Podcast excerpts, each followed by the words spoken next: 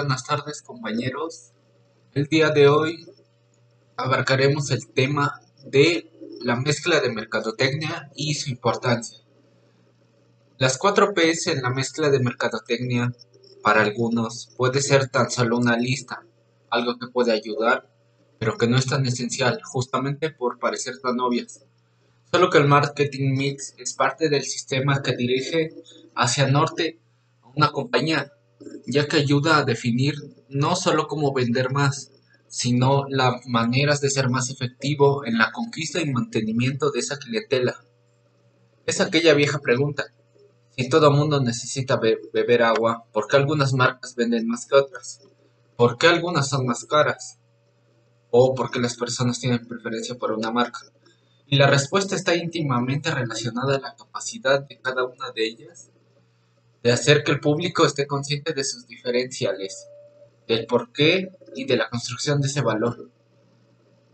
Una botella de agua vendida en un embotellamiento puede terminar siendo percibida como un ítem más valioso a como si estuviera en la estantería de un mercado.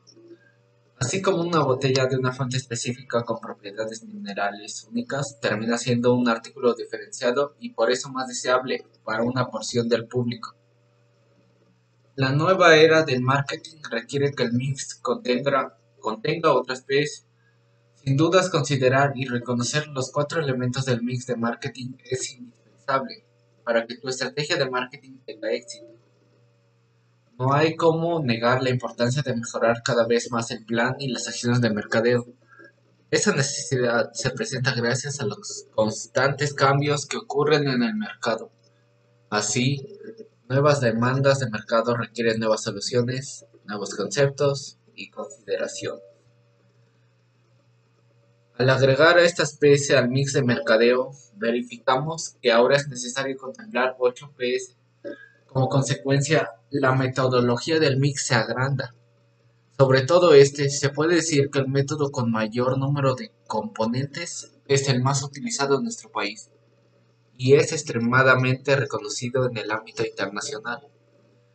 Incluso ya es posible que podemos ver en muchas universidades enseñando el mix de 8 Ps como sustituto de la antigua versión de 4 elementos.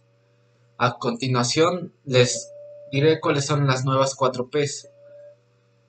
Las personas, al entender al consumidor como una persona que tiene deseos, expectativas y necesidades, es un paso importante para tener éxito en los negocios. La comunicación necesita ser optimizada. Para eso, la relación entre empresa y cliente debe ser estrecha. Esto se consigue cuando la organización cuenta con informaciones detalladas del cliente. Aparte de esto, es importante considerar las personas dentro de la empresa. O sea, ¿a qué me refiero con esto? A los clientes internos y a los colaboradores y es necesario que conozcan el negocio central de la empresa y el producto. También deben estar motivados. El proceso. Este hace referencia al conjunto de flujos de trabajo, metodologías, procedimientos de trabajo y utilizados por la empresa. Sin dudas, al cambiar los procesos de acuerdo con las necesidades de los clientes, ocasiona una mejor percepción. La siguiente es la presencia. Sobre la presencia podemos decir que guarda relación con la percepción del cliente sobre los elementos palpables de la empresa. Así, el consumidor puede percibir la calidad, características y funcionalidades de colaboradores. Muchas personas tienen dudas sobre cómo abordar este asunto, principalmente porque esos elementos requieren bastante, bastante atención. Lo ideal es tener mente en cuáles son las evidencias físicas del negocio y a partir de ellas empezar a hablar de las características. La siguiente es la productividad y calidad.